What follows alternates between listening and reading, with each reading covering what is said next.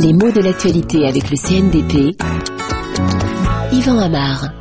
Aujourd'hui, on parle essentiellement de région, ce qui est bien naturel puisqu'on scrute le résultat de ce premier tour électoral en France et le mot s'entend continuellement.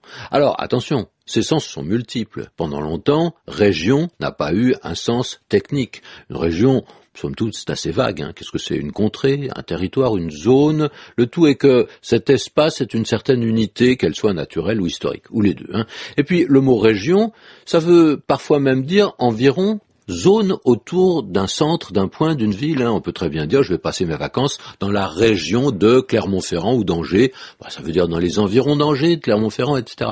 Seulement, région est un mot qui est également aujourd'hui précis, administratif et qui désigne en France une certaine collectivité territoriale. On vivait depuis la Révolution, surtout depuis le Premier Empire, dans un État divisé en départements, 83 au départ, à peine plus euh, aujourd'hui.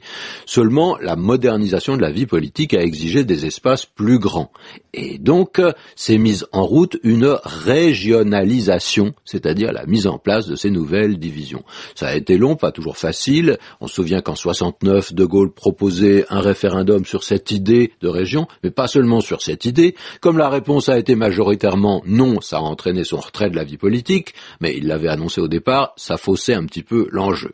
Alors, un coup de retard pour la région. En 1972, c'est Pompidou qui fait avancer les choses, mais c'est surtout dans les années 80, après l'élection, que François Mitterrand, que les régions sont devenues ce qu'elles sont aujourd'hui. Chaque région, on le sait, regroupe plusieurs départements, à l'exception de la Corse, et ces grandes divisions, on ne peut pas vraiment dire qu'elles rappellent celles de l'ancien régime.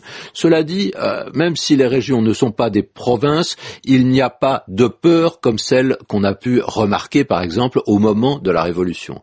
Euh, en 1789, 10 et un petit peu plus tard, on n'avait qu'une hantise, c'était euh, de refaire euh, ce qu'était l'ancien régime. Alors pour les départements, on cherchait des noms qui étaient totalement différents des noms de ce qu'on appelait auparavant les provinces. Vous allez me dire, il y en a un qui rappelle l'ancien régime, c'est la Savoie. Oui, c'est vrai, mais au moment de la Révolution, la Savoie, elle n'était pas française du tout, puisqu'elle est devenue française en 1860 à la suite du traité de Turin. Alors, est-ce que aujourd'hui, pour nommer les régions, on a eu peur de rappeler les provinces?